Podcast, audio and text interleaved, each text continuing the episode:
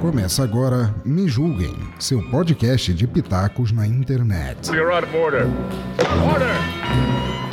We'd like to withdraw our plea of not guilty Wait, what is this? Just a law? What's going on over here? and enter a plea of guilty.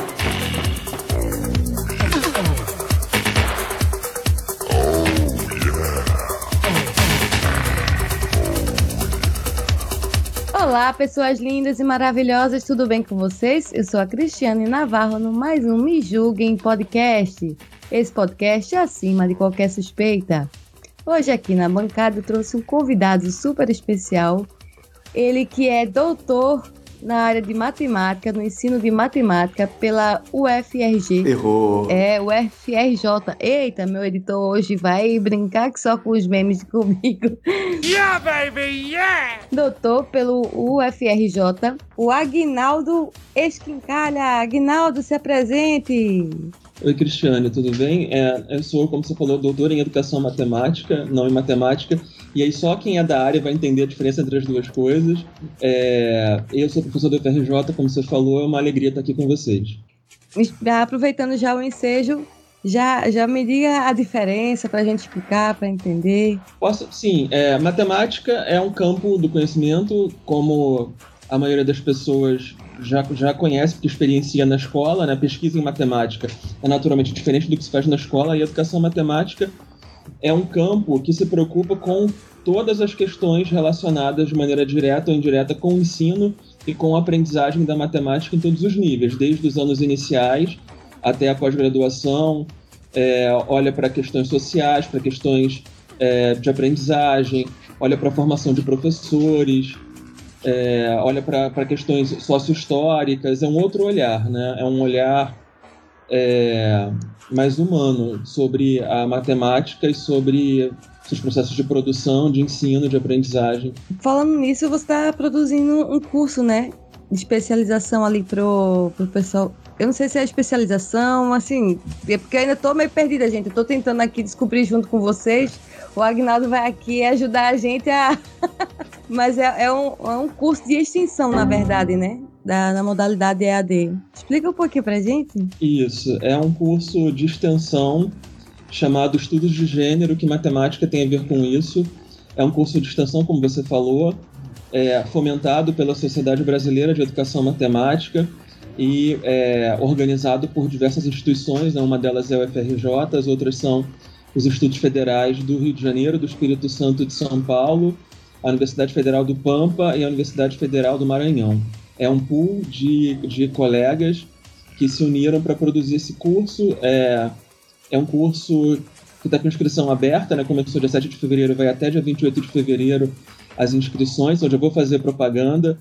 É, no, lá no Instagram, arroba matematiqueer, eu acho que a Cris pode deixar um link depois, né, quando for divulgar, para ficar fácil. Vai ficar o, o link das tuas redes sociais, vai ficar o link do Matemática Queen.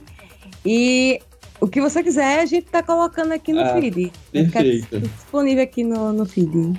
É, então, a gente vai divulgar então o canal do Matemático no YouTube, vou divulgar tudo. No Instagram, o site, que é para as pessoas conhecerem. Então, antes de falar do curso, eu posso falar do Matemático Queer. Né? Matemático Queer é um grupo de pesquisa, é, o nome completo é Matemático Queer, Estudos de Gênero e Sexualidades em Educação Matemática. É um grupo de pesquisa criado em 2020, aqui no programa de pós-graduação em Ensino de Matemática da UFRJ. Esse grupo reúne é, com todos os projetos envolvidos. É um, grupo de, é um grupo de pesquisa, mas também de extensão universitária. A gente tem mais 50 pessoas envolvidas entre os nossos diferentes projetos. Né? Esse grupo surge com essa ideia de questionar a matemática, né? que, de, de estranhar a matemática, estranhar no sentido de fazer perguntas sobre quem pode fazer matemática, o que, que é matemática, é, será que mulheres podem fazer matemática? A sociedade parece nos dizer que não, né? mas a gente acredita que sim. Será que pessoas LGBT podem fazer matemática? A gente não vê essas pessoas na grande mídia, a gente não vê essas pessoas quando alguém fala, ah, alguém ganhou um, um prêmio Nobel e tem, tem uma descrição da pessoal, né, de quem é que ganhou. A gente, no caso da matemática, não é um prêmio Nobel, é uma medalha Fields. A gente não tem Nobel de matemática. Raramente é uma mulher, raramente uma pessoa LGBT+, porque essas pessoas são julgadas, aproveitando o, o nome do podcast, pela sociedade desde sempre. São julgadas na escola. A escola é funciona, infelizmente, como um lugar de opressão, como um lugar que vai dizer para você que você não pode fazer aquilo. Então, quando não há estímulo, essas pessoas não entendem que podem fazer matemática. Vamos lembrar que a matemática é uma disciplina super valorizada na escola e na vida, né? Quando as pessoas falam assim, ah, fulano é muito inteligente. É muito inteligente porque vai bem em matemática. Né? Então, é atribuída à matemática esse status de poder social, né? Que começa na escola e segue. Então, quando eu hoje falo, eu sou professor de matemática de uma universidade federal, as pessoas logo me acham maluco ou muito inteligente. Ou maluco por eventualmente ser muito inteligente. Mas não tem a ver com isso. Tem a ver com dedicação, tem a ver com estudo. E, e isso tem a ver com estímulo, né? A gente tem que ser estimulado. As meninas, de modo geral, são pouco estimuladas a fazer matemática, né? Porque isso é atribuído aos meninos. As meninas são atribuídas às ciências humanas, outras coisas, e as exatas aos meninos. Então a gente vem questionar isso, né? Esse queer do nosso nome, né? Matemática queer, é inspirado na teoria queer, que tem essa ideia de estranhamento das, das coisas, estranhamento das normas que são, é, que são impostas pela sociedade. Então a gente quer estranhar o campo da matemática, o campo da educação matemática, em relação às questões de gênero e sexualidade, mas em relação a, a, a quaisquer outras questões. A gente quer. A gente, que a gente quer fazer, assim, se alguém diz que tem, isso, isso tem que ser feito assim, tá, mas por quê? Então o nosso grupo é, é esse, é o que vai perguntar o, os porquês das coisas e vai tentar é, desconstruir essa visão de que a matemática é para homens, homens brancos, héteros, cristãos, cisgêneros, a matemática é para qualquer pessoa.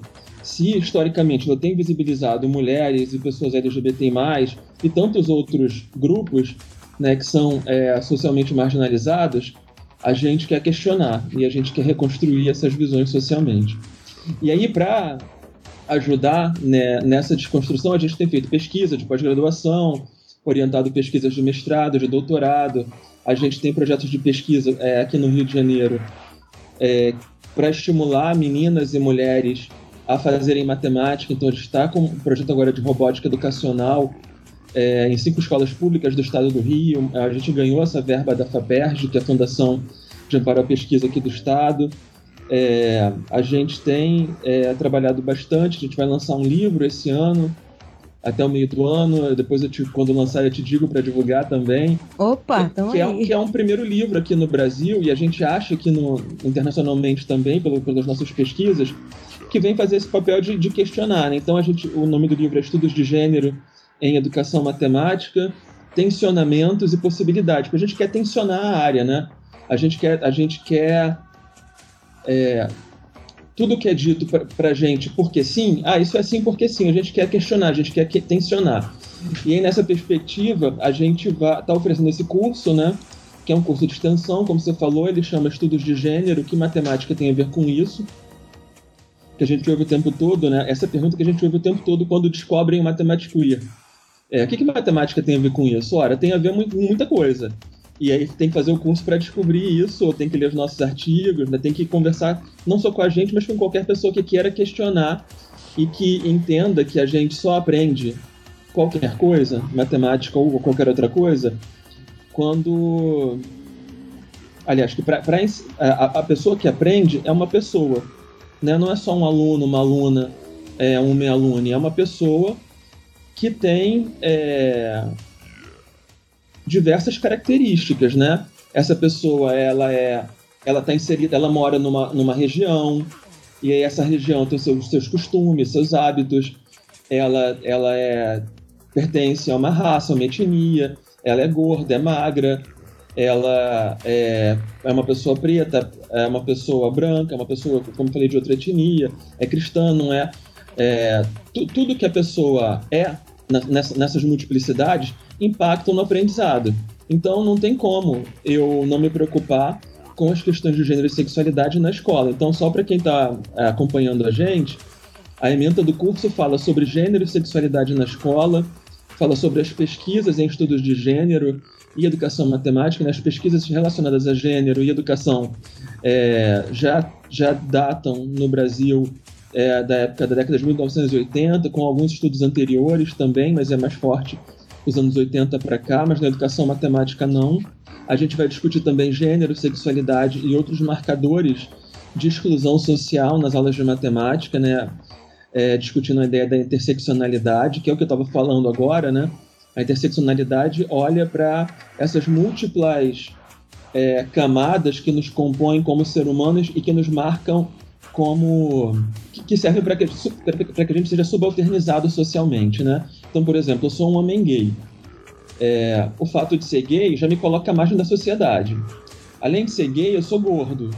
Isso também me coloca à margem da sociedade. Eu sofro preconceito por isso. Por outro lado, eu sou branco é, e muito branquinho, né? Quem não tá, quem tá só ouvindo a gente não sabe disso. E só, só o fato de ser branco me, me, me dá muito poder social. Em qualquer lugar que eu esteja, se eu estou comigo com um amigo de pele preta, se a polícia passa, vai sempre perguntar para mim se está tudo bem, nunca para o meu amigo de pele preta, porque já se espera por eu ser branco, é, falar baixo, ser educado, já se espera que eu sou a vítima, que eu nunca sou o opressor. Mas é, é, é, mentira, né? Socialmente, os homens brancos é que são os opressores. Então, a interseccionalidade olha para essas múltiplas camadas que nos fazem humano, né? É... Desculpa, pode falar um pouquinho na, ali na, na área da, da, pesquisa. Como é que vocês realizam a pesquisa e, e, o tema em si, assim? Como é que vocês fazem mapeamento? Como é que funciona? Então, depende da pesquisa, né? Então, no grupo, no Matemático Queer, a gente tem é, hoje três pesquisas de doutorado acontecendo. É, uma delas, duas delas são sobre o ensino de física e o, as questões de gênero. Uma delas, de modo geral, mapeando, é um trabalho documental, mapeando as pesquisas que foram feitas sobre o ensino de física e relacionadas a gênero.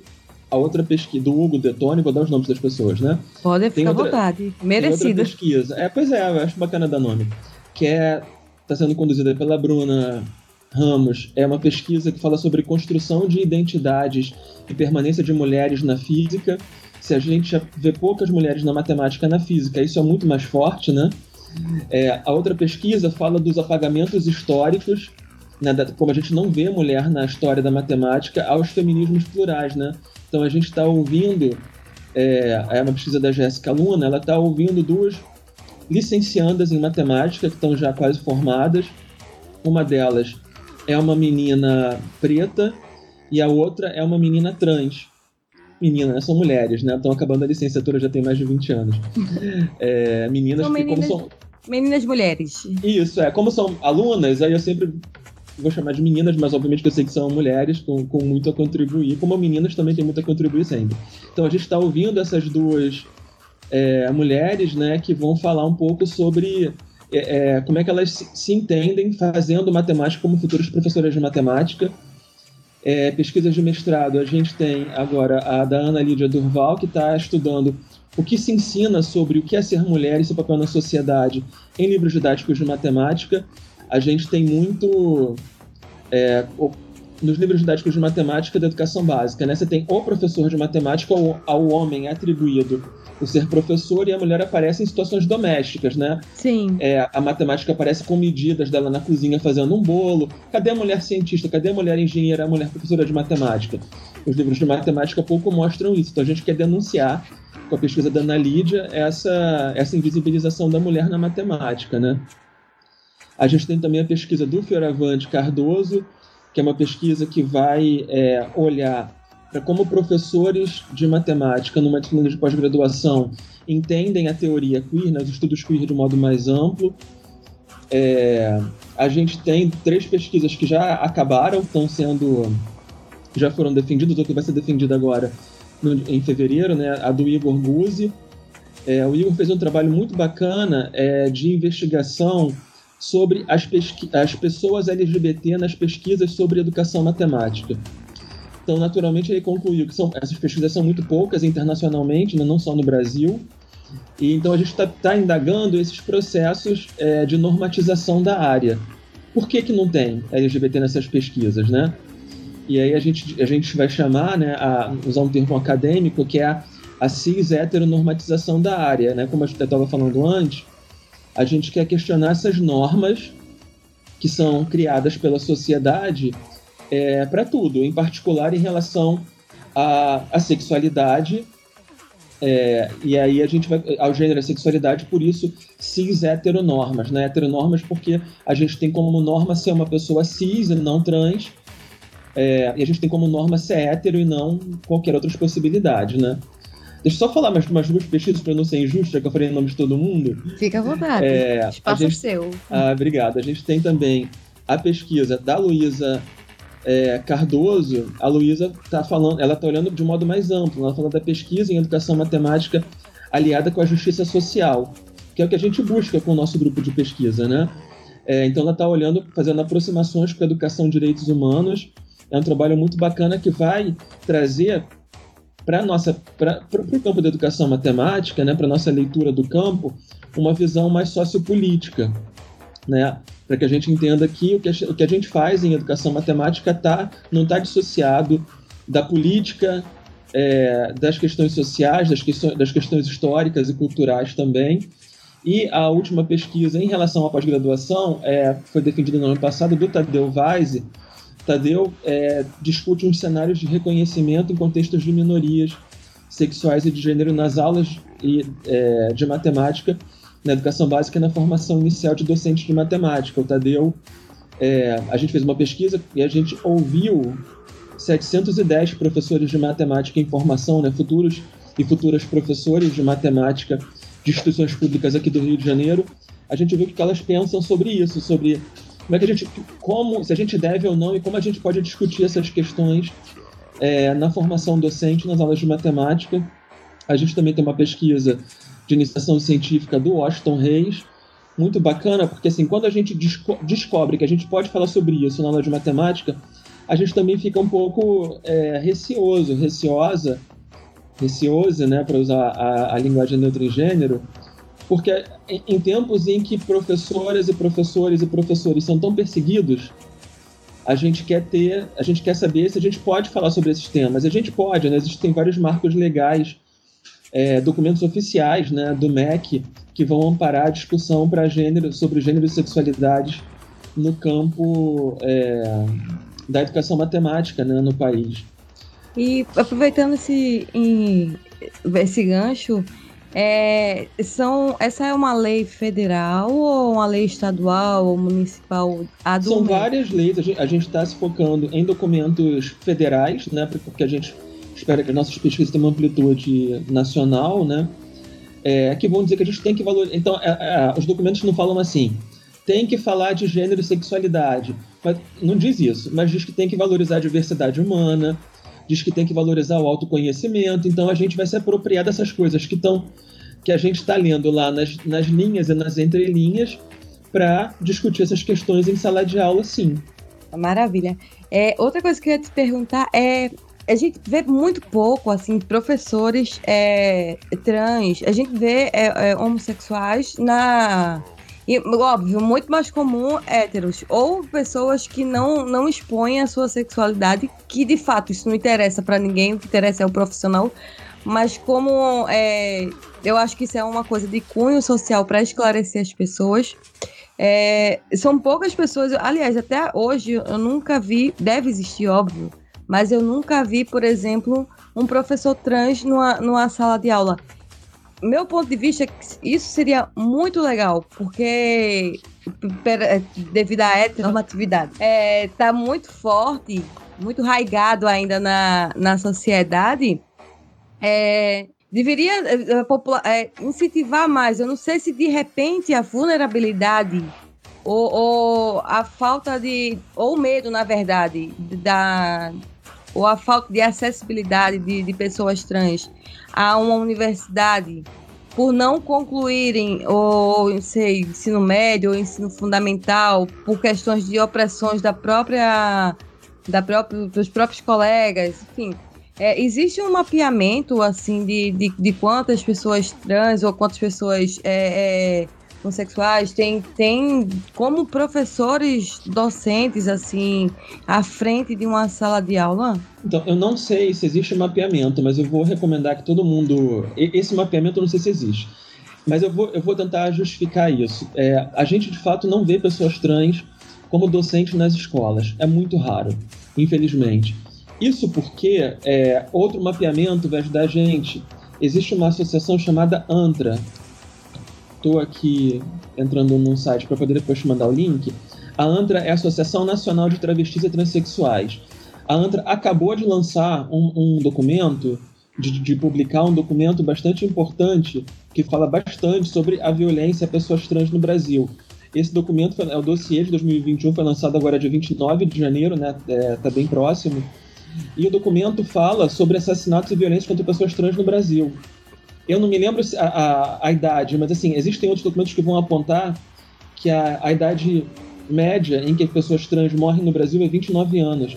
Essas pessoas não elas são expulsas da escola, Cris, elas não conseguem chegar é, elas não são valorizadas estimuladas para terminar o ensino fundamental ou um médio. Imagina para terminar uma licenciatura e virarem professoras. Então, por isso que a gente precisa falar sobre esses temas na escola. A gente tem que usar, sim, no nosso caso, né, no meu caso, a matemática para falar dessas situações e a gente tem, tem que ter, em sala de aula, ambientes favoráveis para que a gente possa falar da nossa sexualidade. a minha aula de matemática é para ensinar matemática mas eu convivo com uma turma no ensino superior por seis meses, na, na escola por, por um ano. Então a gente vai se conhecer, vai conviver. Eu tenho que poder falar para minha turma que eu sou gay, que eu tenho um namorado, que eu tenho um marido, sabe? Isso tem que ser natural, como qualquer outro, qualquer outro, outro professor, outra professora heterossexuais falariam. Sim. E aí, quando eu falo isso, e isso é natural em sala de aula, isso é normalizado, alunos, alunas, alunos que fujam essas regras é, é, da cis-heteronormatividade, né, que sejam trans, homossexuais, bissexuais, assexuais, tantas outras identidades possíveis, é, ou todas ao mesmo tempo, se as pessoas quiserem, né, porque cada um é que sabe quem é e, que quem, e quem quer ser, a gente, essas pessoas vão, vão se sentir à vontade, elas não vão ser mais oprimidas, e elas vão continuar se formando, vão estudar cada vez mais, vão ter emprego digno. As pessoas, essas pessoas, as pessoas trans não têm empregos, elas têm subempregos de modo geral, né? Sim. E as, a sociedade fala assim, ah, viram prostitutas. É, porque, bom, a prostituição é uma, é, uma, é uma carreira digna como qualquer outra, primeira claro. coisa. Desde que e até porque possa... é a profissão mais antiga do mundo, né? exatamente. Mas desde que, você, que não seja a sua única escolha. Sim. Então, se uma pessoa, e aí pode ser hétero também, se escolhe se prostituir, beleza. Agora, aquela não pode ser a única que você é, quiser. Se essa é a única escolha que a sociedade te dá, tá erradíssimo.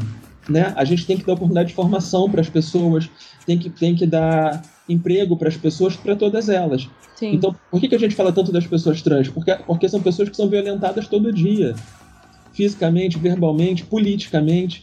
Então, a gente tem que falar mais dessas pessoas, para depois falar das outras, né?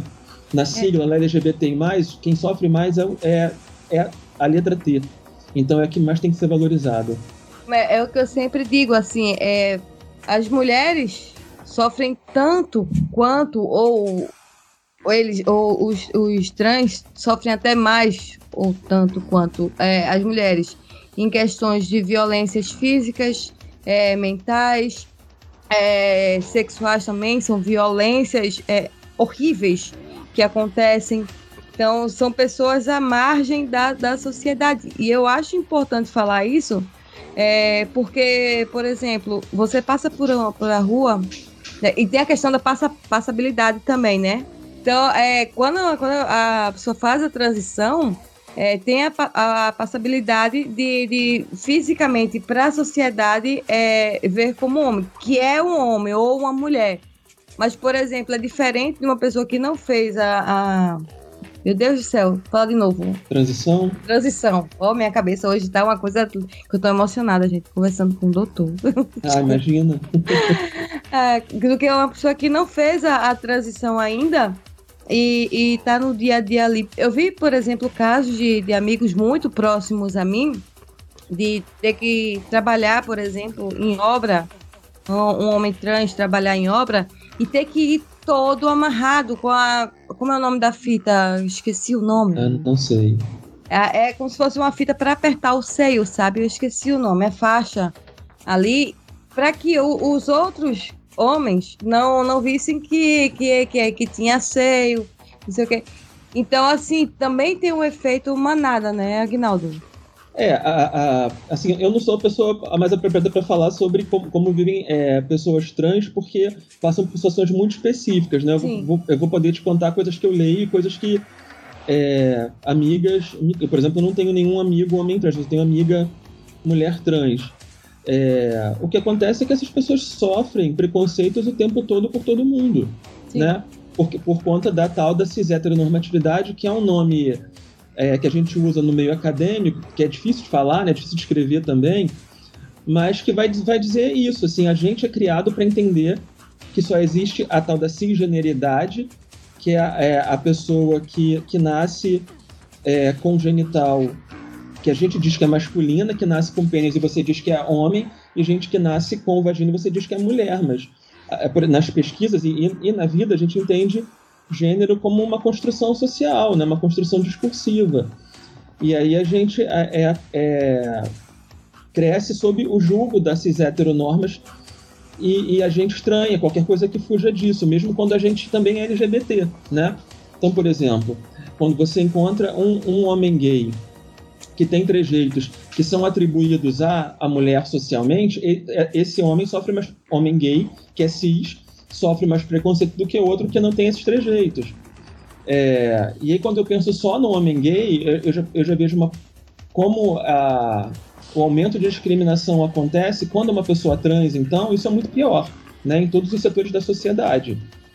E é isso, o seu, o seu amigo é, que é um homem trans, ele está trabalhando é, na construção civil porque é o que ele quis ou porque ele não, não porque a escola não não deixou estudar a sociedade e a, e a escola como instituição não deixou estudar para fazer outra coisa.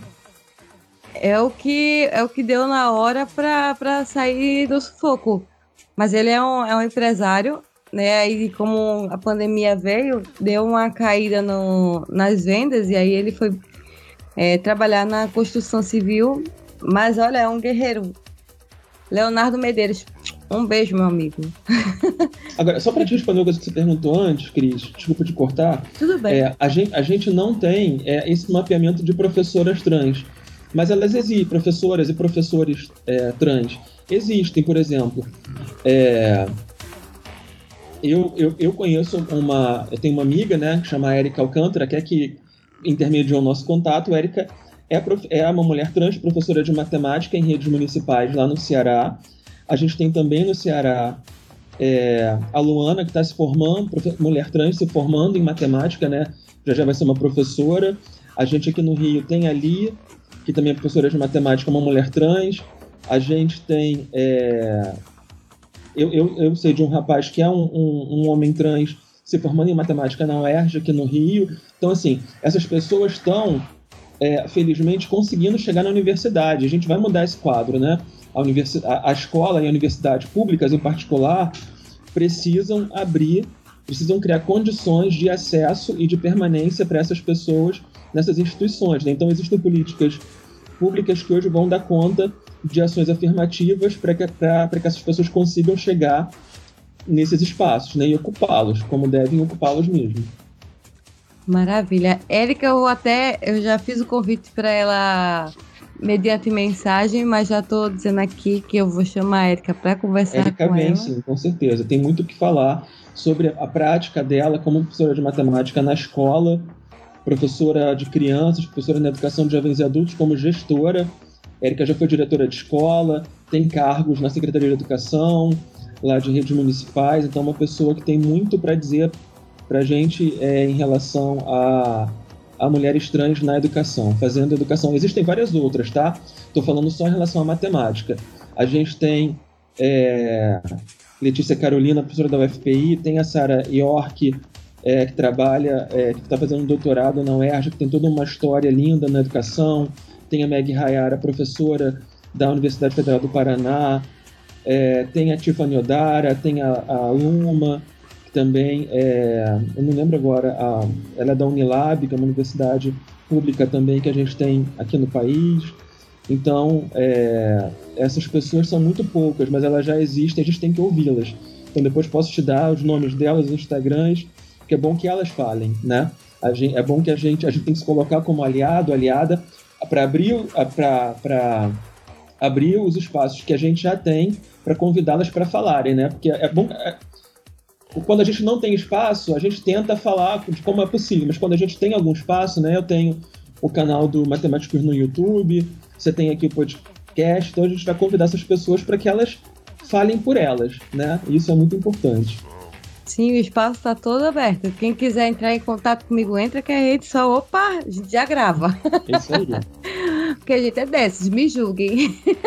Isso. Então a gente vai ser aqui julgado né, por quem é preconceituoso, conservador, mas a gente vai ser julgado muito positivamente pelas pessoas que entendem que a gente tem que ser livre para ser quem é e tem que ser valorizado socialmente, sendo a gente quem for e a gente precisa, é, no campo da educação em particular, reconhecer os trabalhos dessas pessoas e valorizar demais, e criar maneiras para que outras pessoas trans cheguem e ocupem os espaços.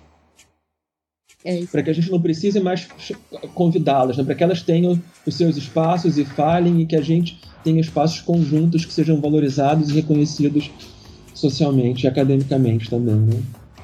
Sim, eu acho super importante, porque é, eu não sei porque, eu estava conversando com quem está nos ouvindo, eu estava conversando pelo, pelo WhatsApp com o Agnaldo, e isso deveria ser uma coisa comum, é uma coisa comum, mas deveria ser.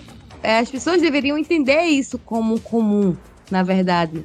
É, por que, que, por exemplo, uma vez eu gravei com, com a Jaqueline Brasil, é maravilhosa ela. E aí eu fiz uma pergunta. É, eu acho que você consegue me responder diante do seu ponto de vista. Por que que, por exemplo, é, na época que, que houve né, essa questão de, de casamento é, gay e tudo, por que que precisaria de autorização do Estado, do, sei lá, da, é, enfim, para poder um homem formalizar o casamento com outro? Se, por exemplo, na lei já existia o livre-arbítrio de você casar com quem você quiser.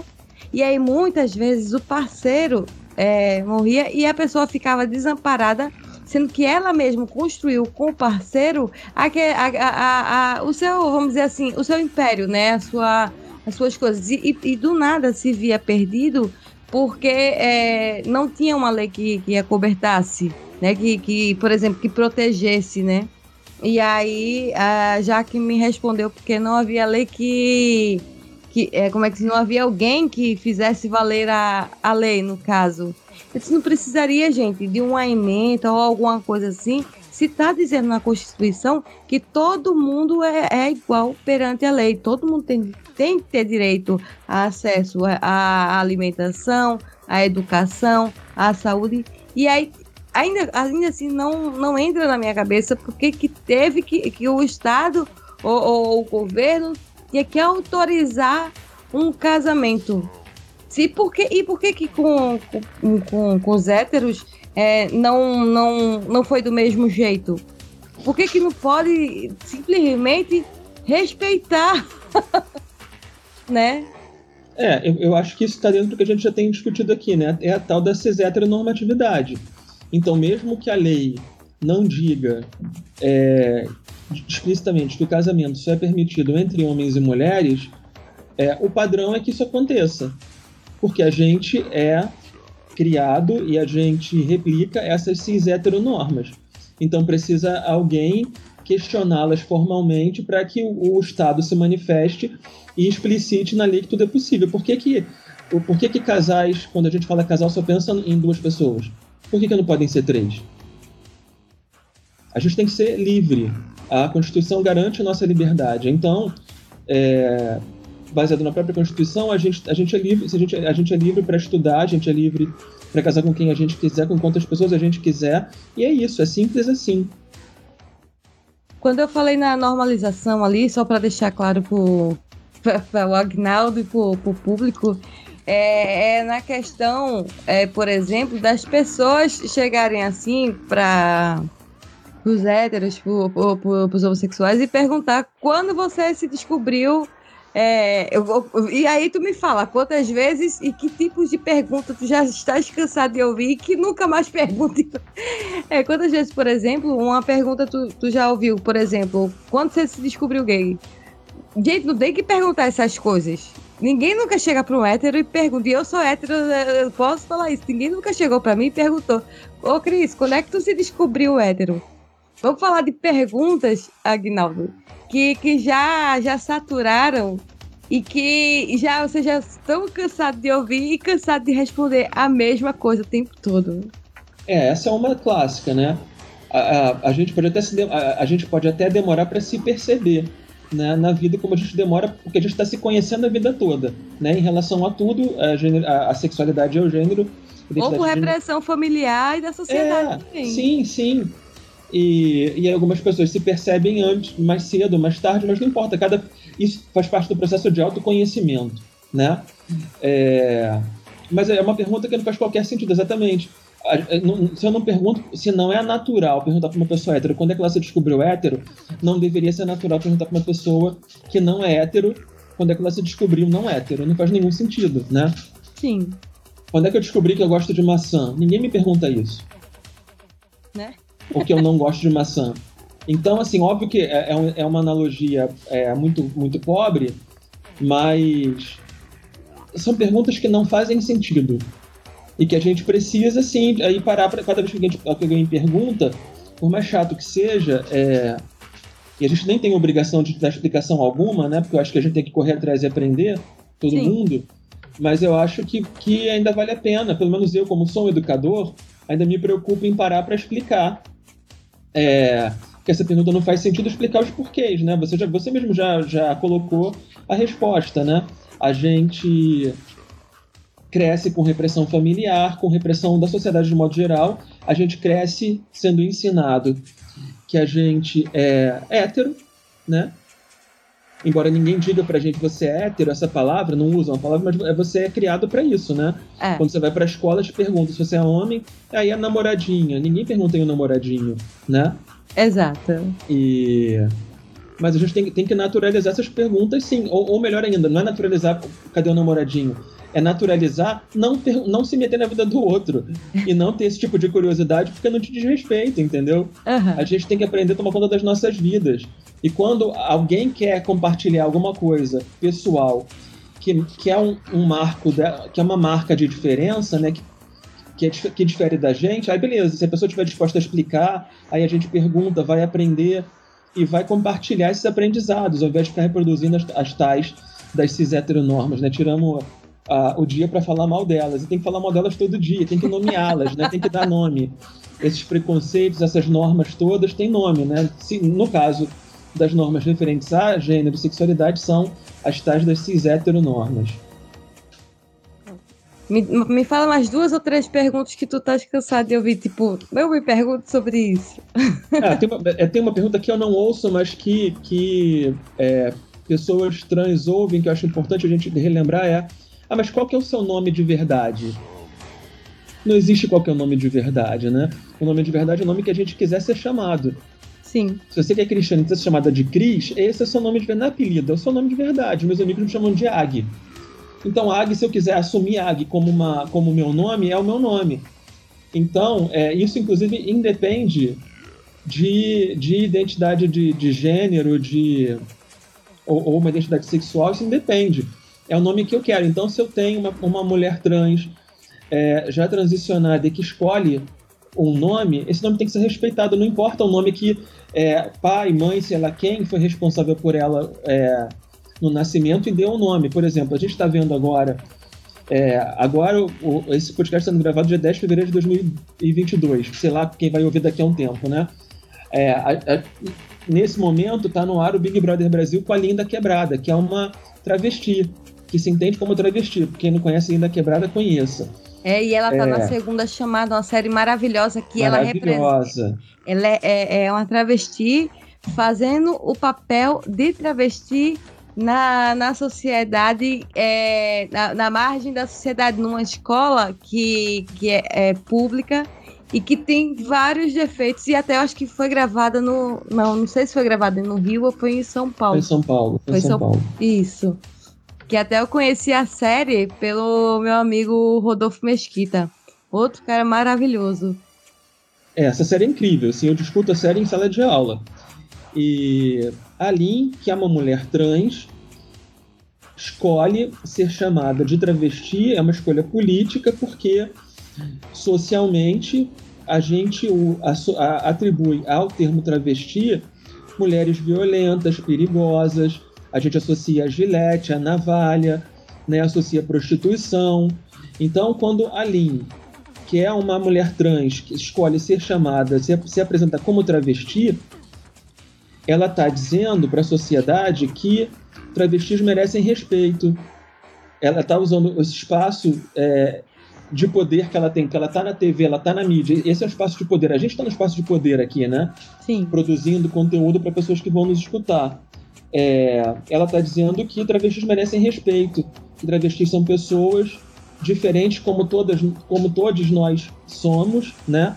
Eu, eu não gosto de dizer que nós ah, somos todos iguais. Não, somos todos diferentes. E essa diferença que enriquece a nossa sociedade, que nos enriquece. Deveríamos ser todos iguais na questão dos direitos, né? Isso, exatamente. São, é, é perfeito. Nas individualidades somos todos diferentes. Mas em relação às políticas, para as políticas públicas, é, elas devem nos enxergar numa, num status de igualdade, né? É ótimo você ter pontuado porque são coisas diferentes, né? E a gente sabe que mesmo assim é, não, não somos iguais perante a lei. Que hoje em dia quem. Não somos, não somos. Quem tem mais ou quem entra na, na normatividade é que, que ganha. A questão pois de é. poder. E, e, ainda que na, na escrita da lei diga que a gente tem os mesmos direitos, quem vai interpretá-la, né, juízes, juízas, outras pessoas do, do direito, que são também carregadas dessas cis heteronormas, vão interpretar como, como entenderem que é o certo. E aí isso tem influência. Se, é, se esse juiz ou juiz é homem ou mulher, se é cristão ou não é, se é, se é preto, se é branco, se é indígena, né? Porque quem, quem é minoria política, minoria social, é quero crer que minorias sociais são mais sensíveis. A gente sabe que não, né? A gente tem o presidente da, da Fundação Palmares, que é um homem preto, e diz que não há, não há racismo no Brasil. Então, não, quer, não é porque eu faço parte de uma minoria que eu, que eu entendo que essa minoria deve ser protegida e deve ser valorizada socialmente. Eu posso usar esse discurso meritocrático de que todo mundo é igual, e ao invés de eu estar ajudando socialmente essa minoria que eu faço parte, eu estou jogando ela mais para baixo ainda, né? Sim. Que foi o caso do Big Brother antigo, né? Na versão anterior, a 2021 que ao invés de a, da Carol Conká, ela ela teve um espaço para ela fazer a militância dela de uma forma correta. Aí o que, que ela fez? Ela só baixou a, a, a credibilidade do que já estava sendo construído. Né? Quando ela humilhou o Lucas e mandou ele sair da mesa. Aquilo ali eu peguei um ranço dela. Ela pessoa, eu peguei um ranço. Eu disse, como é que a pessoa faz um negócio desse com o outro. E ela mesmo que, que ela saiu da boca dela que ela sofreu muito preconceito na rua. E como é que ela faz isso com o outro? É a sensação de, de poder, de estar por cima do outro, de, de, de, não sei, assim. É, não... eu, eu, eu, acho complicado. Assim, eu, eu acompanho o trabalho da Carol há muitos anos, muito antes dela estar no BBB conheço as letras, sei das coisas que ela defende, né? Se ela defende da boca para fora ou não, não dá para saber, porque eu não a conheço, né? Eu conheço o trabalho dela, não, uhum. não a conheço pessoalmente, nunca convivi. É, mas eu também é, entendo que, sob a pressão de um programa como o Big Brother, as pessoas surtam. Não estou passando a mão na cabeça das atitudes da Carol. Mas todo mundo, todo mundo pode surtar, eu também. Então você vê, eu sou um pesquisador desse campo, me coloca no Big Brother, me coloca sob pressão, eu posso ser preconceituoso, posso falar uma porção de besteira. Então é, a gente precisa é, tacar fogo nas atitudes da, todas que ela teve lá, né, nesse sentido de, de, preconceito, de humilhação de outras pessoas, mas a gente precisa é, tentar relativizar as questões humanas, né, porque a gente, a gente pode errar. Então a gente vai sempre pegar esses erros que são potencializados pela mídia para discutir o erro. Deixa a pessoa para lá, deixa que a vida julga, né? Uhum. Porque eu tenho medo, assim, tenho medo porque a gente pode errar, a gente pode é, se atrapalhar. Né? Então, para usar o, o, caso da Lin que a gente estava falando antes, né? É, a Lin falou: eu sou mulher, pronome comigo é ela, ela, dela, a. Né? São os pronomes artigos que a gente vai usar para se referir a ela. É, eu sei disso, eu uso. Mas eventualmente eu posso errar e falar o, ou ele. Quer dizer, nada justifica que eu faça isso, tá? Nada uhum. justifica, tá erradíssimo. Mas isso pode acontecer. E aí o que deve acontecer é alguém dizer, Agnaldo, se toca. É ela. Sabe? É, é o que erra, eu faço. Não erra. É, não, não. É isso. Me dá uma, me dá uma chacoalhada e, e me chama pro correto. E é isso. Né? Eu, eu quando eu vou olhar pro pessoal, tenho um pouco de medo, porque é, a gente não sabe quem é quem, e eu não sei se é um programa que vai mostrar quem são essas pessoas que estão lá, né? É no dia a dia convivendo. Então, eu. Ano passado sentei o pau nas atitudes dela, fiquei com muita raiva, torci para que ela saísse, adorei porque saiu com alta, alto índice de rejeição, mas passado, passado o, o calor do momento, né, eu fico pensando que a gente tem que pegar essas coisas todas e discutir como você está fazendo aqui nesse momento, como você trouxe, né, para a gente aprender a fazer certo e, e não fazer mais errado e, e, tomara que ela tenha aprendido, né, e não reproduza mais. Tomara, né? Porque só, só, às vezes só acontece quando dói no bolso. Então, é, perdeu contratos e tudo. Eu acho que agora deve, dar uma, deve ter dado uma chacoalhada nela. Eu acho que ela deve ter repensado a vida é, tomara que sim, eu imagino que sim. Para finalizar, é, existem muitos professores de português. Eu vou. Eu, assim, é, o programa ele é aberto, você fala o que você quiser, diga o que você quiser.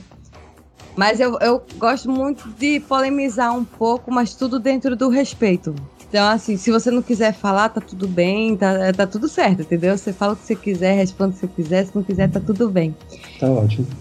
Me diz uma coisa sobre as questões do, dos pronomes. Explica um pouquinho pra gente, porque os, os professores de português ficam tudo malucos, né? Assim.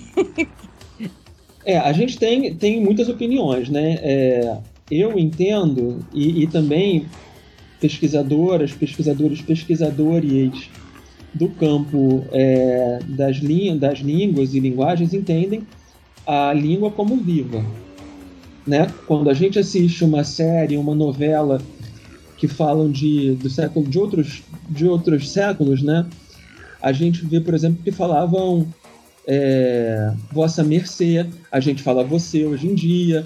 A gente percebe que essas coisas mudam com o tempo, né? Sim. É, que antigamente era voz me ser. Por que, que não é. podem mudar? É isso que eu. Tudo muda, exatamente. O que, que acontece é, é, Algumas pessoas mais conservadoras vão ser contra. O que, que eu entendo? Como alguém que não é da área, mas que é alguém que, que entende e defende a importância das diferenças, da diversidade da inclusão. Eu entendo que se eu me comunico com pessoas e algumas delas não se reconhecem quando eu falo ele, dele, ela, dela, mas se reconhecem, por exemplo, quando eu uso o sistema elo, que é elo, delo, é, que vai no plural colocar o todos ao invés de todos e todas, é, eu entendo que eu, não me custa nada usar uma linguagem que seja neutra em gênero, uma linguagem que seja não binária, é, né, não está centrada nem no homem nem na mulher, não me custa nada usar. E aí, se algumas pessoas vão ficar muito ofendidas com isso, o problema é delas. Eu vou usar é, dentro do possível. A gente está aqui conversando já há algum, né, algum tempo. Eu não sei o quanto eu usei de linguagem neutra e quanto eu não usei, mas eu tento usar. É, e tento aprender cada vez mais. É, é difícil um pouco, a gente gasta um tempo com a escrita, depois vai se familiarizando. Né? Quando a gente estuda um outro idioma, também é difícil. E nem é o caso de outro idioma, é o nosso próprio, né? com algumas variações. Então, quando eu olho pesquisadores, pesquisadoras, pesquisadores que são linguistas, os conservadores vão dizer que é absurdo, está estragando a língua portuguesa, outros vão dizer não, a língua é viva.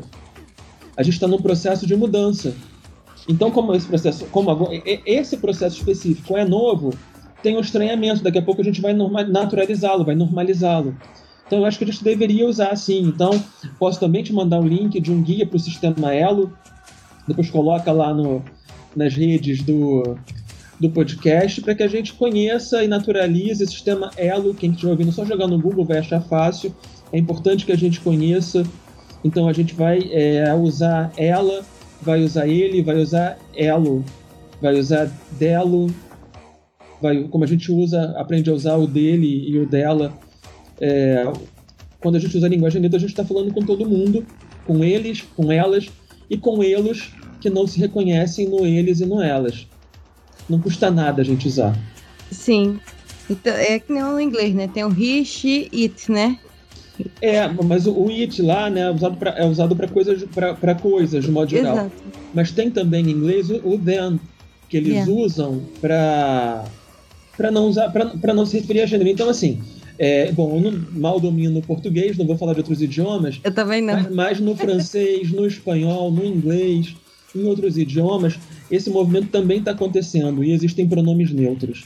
Pronomes neutros em relação ao gênero. É, então não tem essa de que é o português. Não, é um movimento global. Mundial. É. Você falou que a gente está fechando, deixa eu só fazer propaganda do curso de novo, posso? Pode, é isso que eu Então. ia dizer. Faça seu trabalho, já, já diga suas redes sociais, porque o bate-papo tá maravilhoso. A gente tá com- finalizando o nosso tempo, mas fica à vontade, pode fazer o discurso, é, como é que se fosse fazer sua propaganda, quiser passar as redes sociais do, do curso também, se quiser deixar número de contato, fica à vontade. Pro- o programa é seu. É, Obrigado, Cris. Então, é, o curso é organizado né, pelas, instâncias que eu falei no início da nossa conversa, em particular pelo grupo de pesquisa Matemática Queer, que eu lidero aqui no FRJ. Então, a rede social do, do nosso grupo é arroba matematiqueer, matemate, como se escreve matemática, e aí para do matemática vai escrever queer, que o é, é, são dois S, R, né? Matematiqueer. Joga no Google, o próprio Google vai te corrigir, vai achar fácil no Instagram, vai achar fácil no YouTube. A gente tem vários vídeos lá super bacanas. É, o, nome, o curso de extensão é aberto para pessoas que estão fazendo licenciatura e para professores que ensinam matemática na educação formal, na educação não formal, dos anos iniciais até a pós-graduação, ensino superior, ensino é, né, em relação à educação básica, né, ensino médio fundamental. Qualquer pessoa que ensine matemática em algum lugar, num museu, numa escola, esse curso é para essas pessoas. É, o curso, como eu já falei, chama Estudos de Gênero, que matemática tem a ver com isso. As inscrições começaram em 7 de fevereiro, vão até o dia 28 de fevereiro. As inscrições podem ser feitas pelo link que a Cris vai colocar no, no nosso no, no, No feed, no feed. É, quem quiser acessar direto, direto o site é. Eu vou, vou soletrar, tá? L I N K link, palavra link, T de tatu, R de de sei lá, R de quê?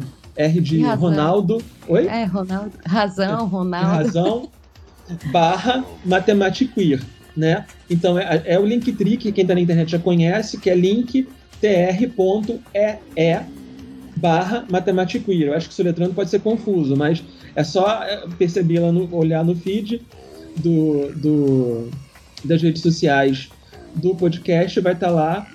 É, procurem o, o link, o site. Quem tiver dúvida, não consegui, não consegui me inscrever, manda um e-mail para matematiqueer, arroba im, de Instituto de Matemática, ponto ufrj.br, só para falar um pouco do que, que vai ter no curso. Gênero e sexualidade na escola, estudos de gênero e educação matemática, interseccionalidade, feminismos, travestilidade e transexualidade na escola, pedagogia queer. E para encerrar o curso, a gente vai discutir bastante sobre práticas pedagógicas antimachistas, antissexistas e anti-LGBT mais fóbicas nas aulas de matemática. Então, Cris, muito obrigado pelo espaço.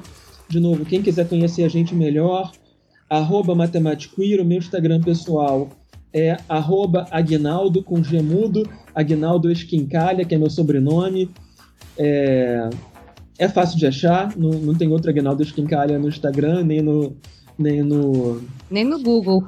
nem no Google, só vai ter eu mesmo. Então você vai, vai ser fácil de me achar, vai achar no Google, Instagram, Facebook, quem quiser trocar uma ideia, quem quiser conhecer melhor o grupo de pesquisa, fica à vontade, a gente está muito aberto.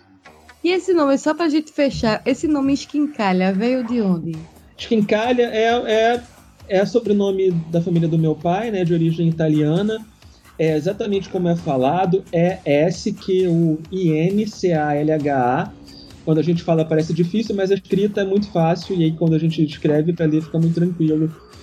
É, é isso, é a origem italiana da minha família. Então é isso, meus amores. Agnaldo, muito obrigada pela tua parceria aqui é, com a gente. quiser fazer umas considerações finais, fica à vontade. Eu acho que, para encerrar, é importante que a gente se questione, que a gente pergunte, faça perguntas sobre matemática, sobre matemática como campo do conhecimento, mas sobre as matemáticas como produções é, humanas, culturais, que todo mundo, todo mundo faz matemática, qualquer pessoa. Quando você fala, ah, eu odeio matemática, odeia nada, você está sobrevivendo. Se você está vivendo, né? Não sobrevivendo. Espero que você esteja vivendo, não sobrevivendo. Se você está vivo, está viva, está vive, você usa matemática o tempo todo, né? E não é aquele discurso ingênuo ou elitista de que a matemática está em tudo, não. É de, é de você faz matemática, então você pode fazer perguntas sobre ela, você pode fazer a matemática do dia a dia e a matemática formal, acadêmica também, né? É possível, é para todo mundo. E tem que fazer perguntas sobre tudo, né? Tem que indagar a matemática, tem que questioná-la, tem que estranhá-la, tem que queerizá-la, né? E aí o matemático queer segue essa ideia, né? De queerização da matemática, por isso matemática queer, né? Não é matemática queer como muita gente fala, é matemática queer procurem a gente nas redes sociais, vamos conversar um pouco mais sobre esses estranhamentos da matemática. É isso aí. Muito obrigada, Agnaldo, mais uma vez pela tua presença. Quem quiser me seguir também aí do, do público do, do Agnaldo, segue aí o Cristiane B. Navarro, o arroba Cristiane B. Navarro na, no Instagram. E o do podcast é arroba me julguem underline podcast no Instagram. No Twitter, arroba julguem-me e se vocês quiserem mandar um e-mail para a gente, dando sugestões de pautas, é, elogios ou críticas, mas que, que, sejam críticas construtivas, porque também, se não for, a gente manda para o departamento do Foda-se. É, vocês podem enviar um e-mail para a gente no mejulguempodcast.gmail.com. Então é isso. Agnaldo, muito obrigada mais uma vez pela tua presença. É, espero que eu não tenha falado nenhuma bobagem, porque quando eu venho falar de um, tema delicado, eu procuro sempre é, falar de uma, de uma maneira que não seja desrespeitosa. E às vezes pode acontecer de sem querer, né, a gente sem querer falar bobagem. Então, por isso que eu sempre peço para as pessoas, se eu falar alguma bobagem em relação a, a tema X ou Y, me corrijam, porque eu estou sempre disposta a aprender e a gente está aí é, para aprender sempre um com o outro. É, tipo, um segura a mão do outro e ninguém solta ninguém. É isso, Cris. Eu também peço desculpa. Eu não sou. Eu tô pesquisando esse campo há, desde 2020, é muito recente. E a gente falou de pessoas trans, eu sei lá se a gente falou os termos corretos, se a gente falou alguma besteira.